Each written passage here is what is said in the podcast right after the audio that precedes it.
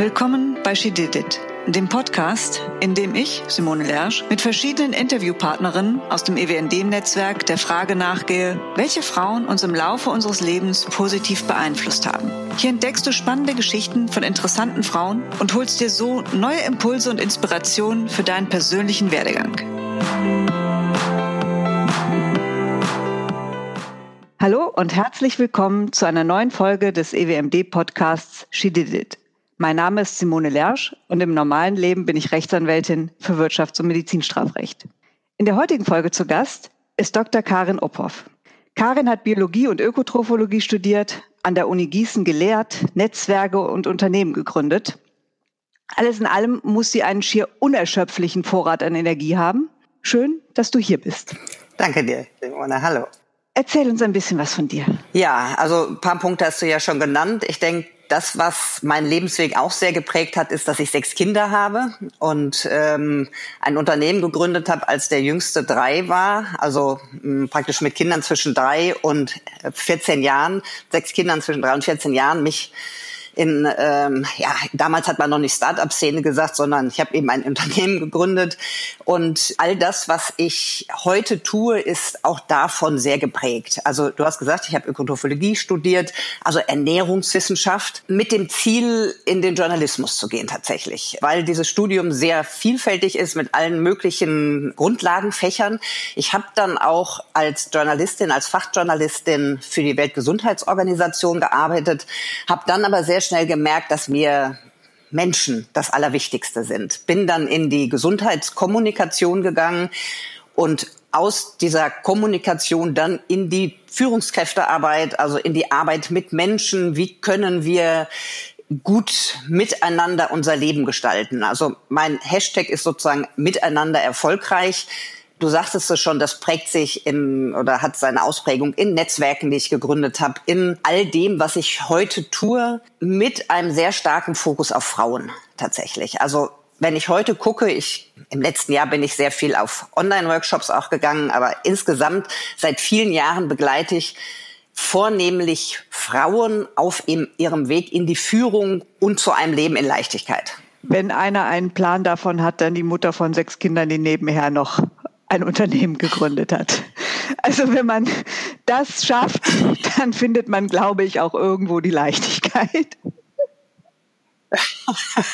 Es bedingt sich gegenseitig tatsächlich. Also äh, manche sagen ja, wie, wie kann man das äh, gleichzeitig schaffen sozusagen. Nur tatsächlich habe ich aus jedem Bereich die Energie für das andere gezogen. Also ich bin morgens, wenn die Kinder dann alle auf dem Weg waren, bin ich super gerne ins Büro gegangen und hatte meine meine Zeit eben zu arbeiten und abends war es die gleiche Freude zu sagen, ich gehe jetzt nach Hause und habe meine Kinder da. Und auch das Lernen ist in beiden Bereichen gewesen. Also ich habe unglaublich viel von meinen Kindern gelernt. Das sind, glaube ich, meine besten sechs Trainer und Trainerinnen, die ich je hatte, weil die ja so unmittelbar einen spiegeln und, und unmittelbar und ungefiltert auf das reagieren, was man tut, so dass man sehr gut überprüfen kann, das, was man an andere weitergibt und theoretisch ja weiß, ob es dann tatsächlich praktisch auch, ob ich es auch praktisch so lebe. Und andersrum, das, was ich, mit dem ich mich im Beruflichen beschäftigt habe, das hat mir auch unglaublich für das Private geholfen. Also da, da das alles so zu kriegen, dass wir tatsächlich als Familie alle zusammen ein sehr inniges Verhältnis haben, wofür ich unglaublich dankbar bin. Ich glaube, mit dir als Vorbild könnten wir auch eine Folge bestreiten. Wen hast du uns denn mitgebracht? Ich habe die US-amerikanische Angst- und Schamforscherin Dr. Brené Brown mitgebracht. So wie sie lebt und das, was sie arbeitet, hat mein Leben tatsächlich ganz wesentlich mitbestimmt. Und zwar deswegen, ihr zentrales Thema ist die Verletzlichkeit. Und das in der heutigen Zeit, wo wir finde ich, in einer Zeit leben, wo wir uns viel wappnen, wo wir viel Geschichten nach außen erzählen, um besonders zu wirken, wo wir über Social Media versuchen, eine Scheinwelt aufzubauen, hat sie, ist sie einen ganz anderen Weg gegangen, nämlich zu sagen, das, was wichtig ist, dass wir zu uns zurückfinden, dass wir auch im beruflichen, und sie berät sehr große Unternehmen, dass wir auch im beruflichen verletzlich sind, uns nicht wappnen, sozusagen, dass äh, zu dem stehen, wie wir sind, genug sind. Und vielleicht so ein bisschen zum Hintergrund zu ihr. Sehr gerne. Sie ist in Texas geboren, also ist äh, heute 55 Jahre, hat soziale Arbeit studiert, da drin auch promoviert, ist verheiratet, hat zwei Kinder, lehrt auch an der Uni und forscht an der Uni. Was es so besonders macht für mich auch ist, dass sie in den, in ihrer Pubertät und in den ersten Erwachsenenjahren von sich selber sagt, dass sie süchtig in jeglicher Hinsicht war. Sie war Alkoholikerin, sie hat übermäßig gegessen, sie war also ganz, in ganz vielen Bereichen addicted und hat dann sicherlich auch aus dieser Erfahrung heraus sich in diesen sozialen Bereich begeben und hat dann für sich festgestellt, das was also hat dann geguckt, was unterscheidet Menschen, die ein glückliches Leben führen von Menschen, die kein glückliches Leben führen und ist da eben hingekommen, äh, immer mehr reingekommen zu diesem Thema Verletzlichkeit, also wappne ich mich und schütze ich mich also ständig oder lebe ich ein Leben in Fülle? Und als sie das stärker angeguckt hat, hat sie sich selber eine Therapeutin genommen, obwohl sie selber schon in dem Bereich tätig war und beschreibt das in einem TED Talk, der, ich glaube, vor zehn, elf Jahren ist der erschienen und das war ein, der ist viral gegangen. Da beschreibt sie das auch. Sie hat dann über sechs Jahre mit dieser Therapeutin ist sie da durchgegangen und hat das so schön beschrieben und hat gekämpft. Also wer, wer gewinnt? Verletzlichkeit oder ihr sich wappnen? Also sie beschreibt auch, sie war auch Struktur- und Perfektionismus süchtig. Also alles musste, ne? Also sie sagte in ihrem TED-Talk so schön, also wenn ihre Freunde, wenn, wenn sie sich getroffen haben, haben die immer gesagt, aber bring nicht deinen Maßstab mit, also sein, oder dein Lineal mit, dass alles dann auch noch abgemessen werden musste und daran gemessen werden musste. Und was ich besonders finde, ist, dass sie das alles auch so erzählt. Sie ist eine große Storytellerin und damit eben dieses auch schon beginnt oder, oder damit das auch sehr stark lebt. Jetzt nicht was anderes sein zu wollen, sondern ihre Geschichte so erzählt und auch heute nicht den Anschein versucht zu erwecken, dass sie immer und zu jeder Zeit perfekt ist, sondern auch in all ihren Büchern. Sie hat äh, fünf Nummer eins Hits inzwischen in den USA, also ist Bestseller-Autorin. Ihre Bücher leben von ihren eigenen Geschichten, wo sie ihr Leben zeigt und wo wo man reingeht und richtig mitspüren kann, weil sie eben nicht schneller, größer, höher, weiter erzählt, sondern die kleinen Tücken des Alltags und also was ihre Erkenntnis ist und so entwickelt sich das in ihren Büchern auch von Buch zu Buch weiter. Das hört sich total spannend an und ich bin versucht jetzt mit dir darüber zu sprechen, was denn dieses sich wappnen ausmacht, was einen dann hindert, ein erfülltes Leben zu äh, leben, warum das besser mit der Verletzlichkeit klappt. Also ich bin neugierig. Sehr gerne. Also das war für mich wirklich augenöffnend. Und zwar hat sie in dieser Zeit auch äh, äh, Feldstudien betrieben, also hat weltweit auch geforscht, weil sie wissen wollte, so was, was genau diese Frage, warum wappnen wir uns? Und hat eben festgestellt, dass alle Menschen ein Angst- und Schamzentrum haben. Das ist das, was uns Menschen ausmacht und was uns dazu gebracht hat, in Gruppen zusammenzuleben. Weil nur dadurch, dass wir uns einpassen wollen, dass wir geliebt werden wollen, bleiben wir zusammen in dieser Gruppe. Ansonsten wären wir weiter Einzelkämpfer, Einzelkämpferinnen gewesen und dann gäbe es uns Menschheit wahrscheinlich heute nicht. Also sie beschreibt das so schön, das ist etwas, was uns mitgegeben ist, was, was auch uns ausmacht. Und die gute Botschaft ist, wenn wir das haben und wenn wir verletzbar, verletzlich sind, dann sind wir keine Psychopathen. Also nur Psychopathen, nur bei Psychopathen ist dieses Zentrum gestört. Also die, die gute Botschaft ist, wenn wir das haben, wenn wir getriggert werden, wunderbar, das ist ganz menschlich. Was ich dann sehr, sehr spannend fand, war, dass sie herausfand, dass kulturübergreifend, altersübergreifend, kohortenübergreifend es einen Unterschied gibt, was das zentrale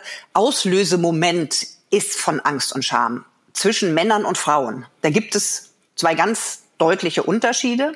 Sage ich gleich noch mal was zu. Was macht dieses Angst- und Schamzentrum? Es versucht uns eben dazu zu bringen, in einer Gruppe zurechtzukommen.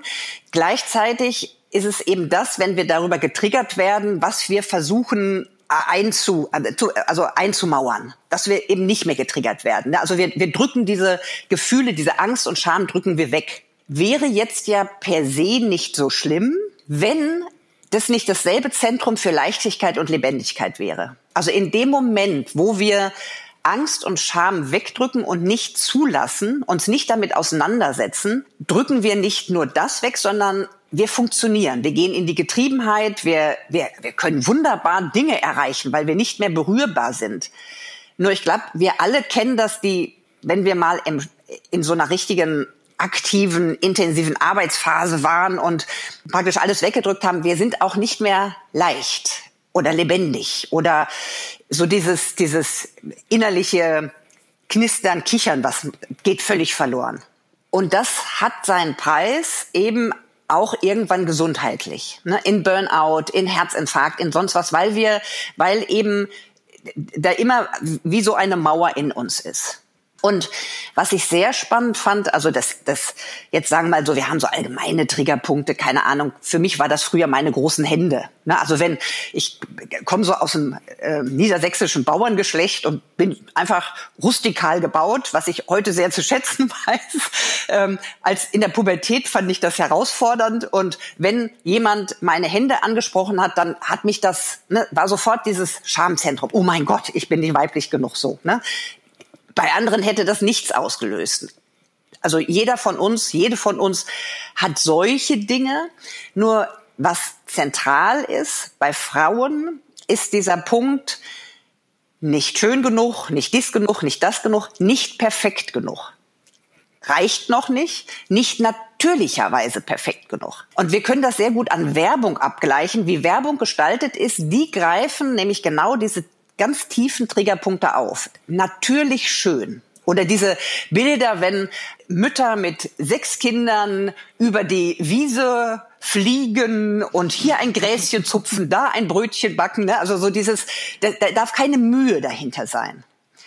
So, das reicht aber für uns Frauen noch nicht. Und ich glaube, daraus kann man verstehen, warum wir auch so, auch mit, mit bestimmten Themen zu kämpfen haben. Der andere Bereich ist keine gute Mutter auch wieder, sagt sie, ganz normal, natürlicherweise angelegt, weil ganz ehrlich, wir uns nicht um ein schreiendes, stinkendes etwas kümmern würden, hätten wir nicht irgendwie das Gefühl, wir müssten es tun. Ne? Also das ist, das treibt uns dazu. Und wenn wir keine Mutter sind, ist das ein Trägerpunkt, sind wir Mutter und haben ein Kind, ist es zu wenig, haben wir sechs Kinder, viel zu viel. Wie kann man die alle lieben? Sind sie eng zusammen? Mein Gott, die haben ja nichts von der Mutter. Sind sie weit auseinander? Mein Gott, die haben ja nichts von sich selber, von den Kindern. Ne? Also egal, was wir tun, und ich glaube, da können alle, die zuhören, auch reinspüren, egal, was wir tun, es ist nicht richtig. Und wir sind darüber triggerbar. Es ist nicht genug, es ist nicht richtig. Wir sind nicht perfekt und im schlimmsten Fall nicht liebenswert. Genau zurückzuführen auf dieses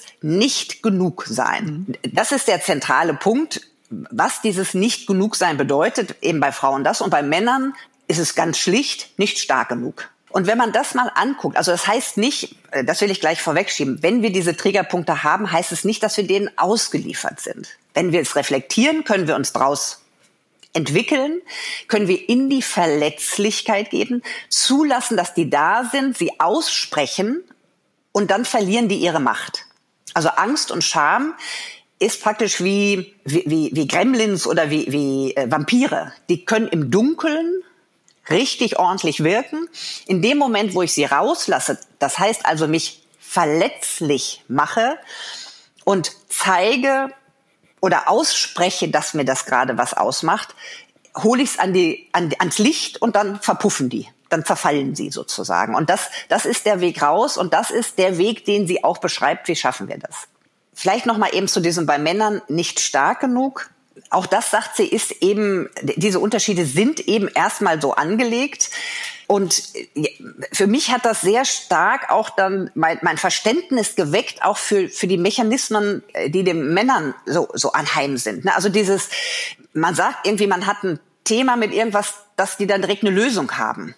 Das ist so, also sie müssen stark sein, müssen sofort helfen können und eine Lösung parat haben. Das sind so ganz typische Mechanismen, die daraus kommen. Und da eben dahinter zu gucken und zu sagen, wie schön wäre das, wenn wir in einer Welt lebten, wo wir das miteinander teilen können, diese Ängste und diese Scham, so dass sie uns nicht mehr manipulieren, weil darüber sind wir maximal manipulierbar. Also ich, ich finde das total spannend und äh, frage mich, wieso zum Teufel habe ich hier noch nie was von Brene Brown gehört? Wie bist du auf sie aufmerksam geworden? Tatsächlich durch ein Geschenk meiner Tochter. Also meine Kinder sind äh, also sind sicherlich so zwiegespalten. Also sie sie fanden es manchmal, wenn man sich fragt, bestimmt anstrengend, dass ich so viele Themen mit ihnen diskutiert habe und versucht habe, sie da auf dem Weg mitzunehmen. Auf der anderen Seite sind sie natürlich auch dankbar dafür, weil sie auf einer ganz anderen, äh, also sich schon ganz anders mit Dingen auseinandergesetzt haben. Und meine Tochter ist auf das Buch die, die äh, aufmerksam geworden, die Gaben der Unvollkommenheit bei Amazon oder wo hat sie es gesehen, hat gesagt, ach, das hört sich spannend an, als sie reingelesen hat, mir das geschenkt und ab da war ich, war ich addicted. Also da, da habe ich alle weiteren Bücher habe ich auch auf Englisch dann, weil die noch gar nicht auf Deutsch übersetzt sind zum Teil, habe ich sie dann gelesen und habe sozusagen auch die auch die Reise von Brené Brown, das war für sie ja auch, sie hat hat das entdeckt und hat begonnen damit da reinzugehen und hat sich in diesem TED Talk auch getraut ihre Geschichte zu erzählen. Damals war sie noch gar nicht bekannt. Und dann ist der eben viral gegangen und dann beschreibt sie das auch so schön, dass sie als sie gemerkt hat, dass der so viel Zuspruch erfährt, hat sie überlegt, wie kann sie in dieses äh, Radiozentrum da einbrechen und diesen TED Talk wieder rausholen. Oh mein Gott, was, wenn das jetzt alle erfahren? Sie hat überhaupt nicht damit gerechnet. Sie hat das praktisch wie so eine Art kleine, nicht Therapie, aber also hat sich mal rausgewagt, hat sich verletzlich gezeigt und als sie merkte, was für eine Resonanz das erfährt, hat sie sich dann für mehrere Tage auch, war sie furchtbar in, in Sorge auch. Und gleichzeitig hat, war das der Anstoß dann auch, sich weiter damit zu beschäftigen und weiter zu entwickeln. Und sie ist dann eben, und das finde ich für uns jetzt auch, die wir im Beruflichen so engagiert sind, so wichtig, hat sich dann eben auch in die Unternehmenswelt begeben. Also das eine ist ja das privat zu machen, und da miteinander umzugehen in der Verletzlichkeit und ist dann wirklich auch hat den Schritt ge äh, gemacht hat gesagt, wir also äh, ein Buch von ist von ihr ist Dare to Lead, also das Wagen in der Verletzlichkeit zu führen, weil sie sagt, dass wir insbesondere wir als Führungskräfte eben wenn wenn wir uns nicht wappnen, sondern auch verletzlich zeigen, dass, dass wir die Menschen ganz anders mitnehmen können und dass wir eine Kultur schaffen von Kreativität, von Fröhlichkeit. Weil das, was ich sagte, wenn wir uns wappnen, verliert Kreativität, Leichtigkeit, also dann, dann, dann funktionieren wir im Job, dann bringen wir Leistung. Aber das Tüpfelchen, was da drauf kommt, äh, ja, diese Inspiration, das fehlt dann eben. Hat dich das auch in deinem Berufsleben beeinflusst? Absolut. Also ich würde heute nicht da stehen von meinem, von dem, was ich tue. Also ich bin wirklich so durch, so, so inspiriert von dem oder ich bin auch so überzeugt von dem, wie sie das macht und von diesem Weg in die Verletzlichkeit zu gehen, dass ich gar nicht anders konnte, als das immer mehr auch zum, in den Mittelpunkt meines Schaffens sozusagen äh, zu tun. Also, ähm, das ist ein zentraler Punkt auch in meiner Beratungsarbeit, in meiner, in dem, wie ich Netzwerke gestalte, zu gucken, dass wir uns als Menschen begegnen. Das ist nicht einfach. Also wenn, wenn wir mal reinspüren in dieses Ich bin genug. Also nicht ich bin gut genug, nicht ich bin richtig, sonst was, sondern einfach nur ich bin genug. Das macht auch Angst, weil wir ja aus dieser also aus diesem Wappnen, sich wappnen, haben wir Fähigkeiten entwickelt. Na, also wenn wir Angst haben, nicht zu genügen, dann werden wir fleißig dann sind wir fleißig, dann sind wir perfektionistisch, dann sind wir, gehen wir in die Getriebenheit und schaffen was. Und dann ist im ersten Moment, wenn wir so reinspüren, ich bin genug, dann kommt ganz häufig bei Menschen auch die Angst, ja, dann bin ich ja nicht mehr leistungsfähig. Weil wenn ich nicht mehr getrieben bin, was soll mich denn dazu bringen, noch was zu tun? Ne? Also ja und nein.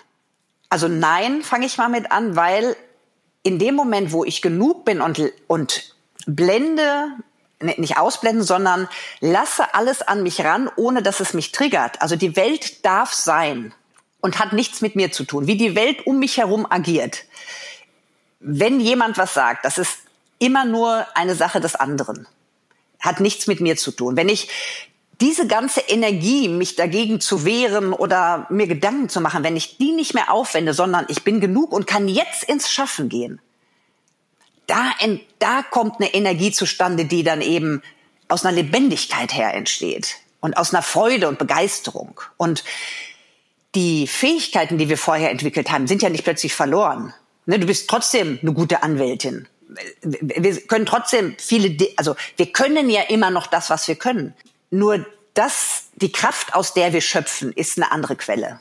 Ich glaube, das ist aber auch unglaublich schwierig, weil man ja so, so Glaubenssätze entwickelt hat. Total. Ja, und sich dann zum einen selber davon zu überzeugen, dass man genug ist ja, und dass das nichts mit Leistungsfähigkeit oder Leistungsstreben zu tun hat. Das ist, glaube ich, eine große Herausforderung. Absolut. Und da kommen wir auch zu einem Punkt der Demut.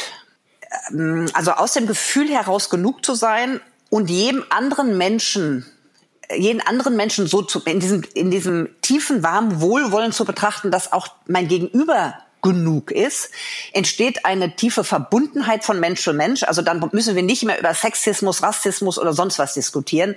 Dann sind wir per se aus der Situation, dass wir Menschen sind, zutiefst miteinander verbunden und in einem warmen Wohlwollen miteinander verbunden. Und dieses Loslassen dann oder die, die, die, die, dieses auch Bewerten von anderem wird dann weniger. Nur das, das, das ist wirklich auch eine Übungssache, wo wir auch da nicht perfektionistisch sein sollten, sondern so peu à peu kleine Schritte gehen und uns rauswagen. Und vielleicht eben auch so dieses Ich bin genug, Demut eben, wir sind alle genug. Das heißt, es gibt auch kein besser oder schlechter, höher, größer, weiter, sondern wir sind. Und ich finde, damit kann, wenn, wenn wir uns darauf einlassen und auch Demut meine ich insofern zu sehen, dass, dass wir alle sind, dann kann, können wir auch sowas loslassen. Also dann können wir vielleicht Glaubenssätze auch loslassen, weil die nicht mehr wichtig sind. Weil wir, weil wir spüren, dass wir eben grundsätzlich mit allen verbunden sind. Ich frage sonst ganz gerne, was, welche Eigenschaft der inspirierenden Frau, die mitgebracht wurde, wäre etwas, was auch andere inspirieren kann. Ich glaube, da hast du uns aber schon so viel geliefert heute, dass die Frage eher so ist, für die, die genauso neugierig geworden sind äh, auf Brene Brown wie ich, womit anfangen? Tatsächlich diesen TED Talk von vor elf Jahren mal angucken. Der ist in YouTube zu finden. Die, die, äh, also Verletzlichkeit macht stark. Wenn man den googelt, findet man den direkt. Es gibt auch eine sehr ausführliche Rede von ihr, äh, die man über Netflix äh, sich angucken kann. Das ist das eine. Ansonsten eben dieses reinzugehen in dieses Gefühl, ich bin genug. Also einfach sich vornehmen, dreimal am Tag, morgens, mittags, abends, hinsetzen, mal so zwei Minuten Ruhe und reinspüren in das Gefühl. Tatsächlich fällt das am Anfang sehr schwer. Das ist so ein, also wir, wir, wir haben uns ja ganz lange darüber definiert, wir sind gut. Ne? Also das sind ja auch so ganz viele Ratgeber, die darauf abzielen zu sagen, guck doch, was du alles schon erreicht hast und du kannst dir doch sagen, du bist gut, du bist stark. Ne? Und das jetzt auch noch loszulassen.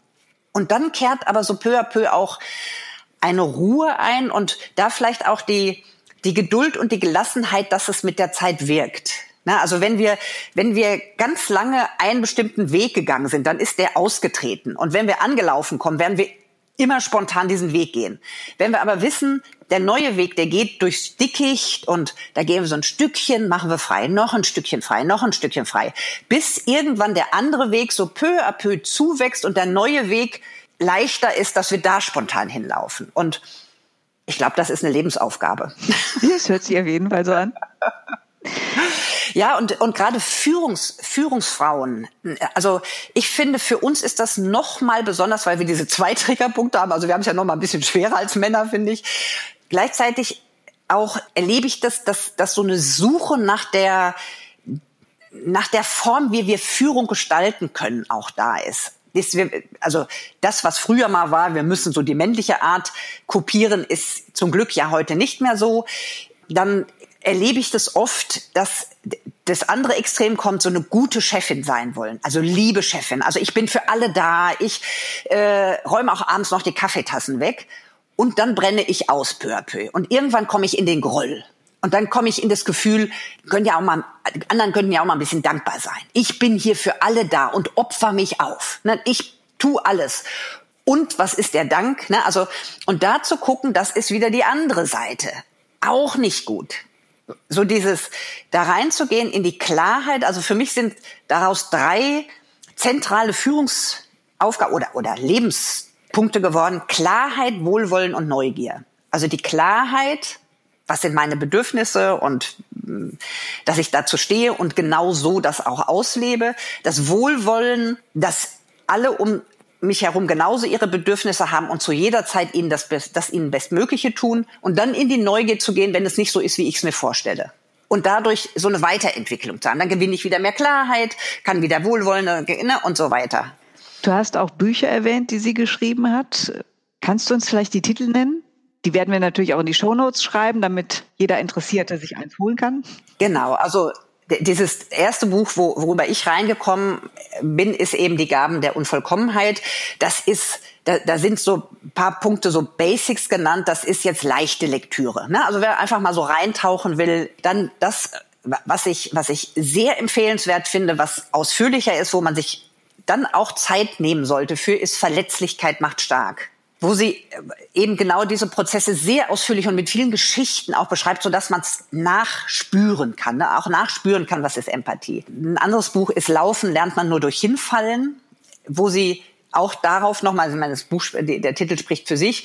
Und dann sind so zwei Bücher, die mehr, äh, also die ich jetzt auf Englisch gelesen habe. Ich kann es jetzt gar nicht genau sagen, ob es schon auf Deutsch erschienen ist. Also Braving the Wilderness und Dare to Lead, wo es wirklich auch mal, noch mal drum geht und das ist die also ich würde immer erst die anderen Bücher lesen bevor ich die also äh, weil da geht es drum also sie nennt es so die die die Herausforderung in die Klarheit zu gehen und damit auch zu riskieren alleine dazustehen und gleichzeitig eben diese Kraft zu spüren, wenn man dann zu sich steht. Ne, das ist ja, ist ja so, da, dazu gehört ja auch ganz viel Mut da reinzugehen. Also das und, und dann eben der Tolit, da geht's wirklich darum, wie kann ich das in der Führungsarbeit umsetzen.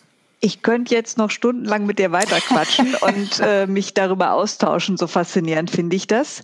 Aber ich fürchte, wir müssen zu einem Ende kommen. Es hat mir sehr viel Spaß gemacht und ich bin dir sehr dankbar, dass du uns Brené Brown mitgebracht hast. Sehr, sehr gerne. War mir auch eine Freude. Liebe Hörerinnen und Hörer, ich hoffe, ihr habt auch vieles mitnehmen können. Ihr fandet es mindestens so spannend wie ich. Und wenn ihr selbst noch ein Vorbild habt oder eine interessante, spannende Persönlichkeit, die ihr uns vorstellen wollt, schreibt mir einfach an shedidit.ewmd.org und wir hören uns an dieser Stelle wieder. Du bist auf der Suche nach weiblichen Inspirationsquellen? Möchtest dein Wissen und deine beruflichen Erfahrungen weiterentwickeln? Oder möchtest dich einfach mit anderen Frauen in Führungspositionen vernetzen? Dann werde auch du Mitglied im EWMD. Besuche uns dazu einfach auf germany.ewmd.org, triff uns auf einer unserer nächsten Veranstaltungen oder nimm Kontakt zu einem Chapter in deiner Nähe auf. Wir freuen uns auf dich.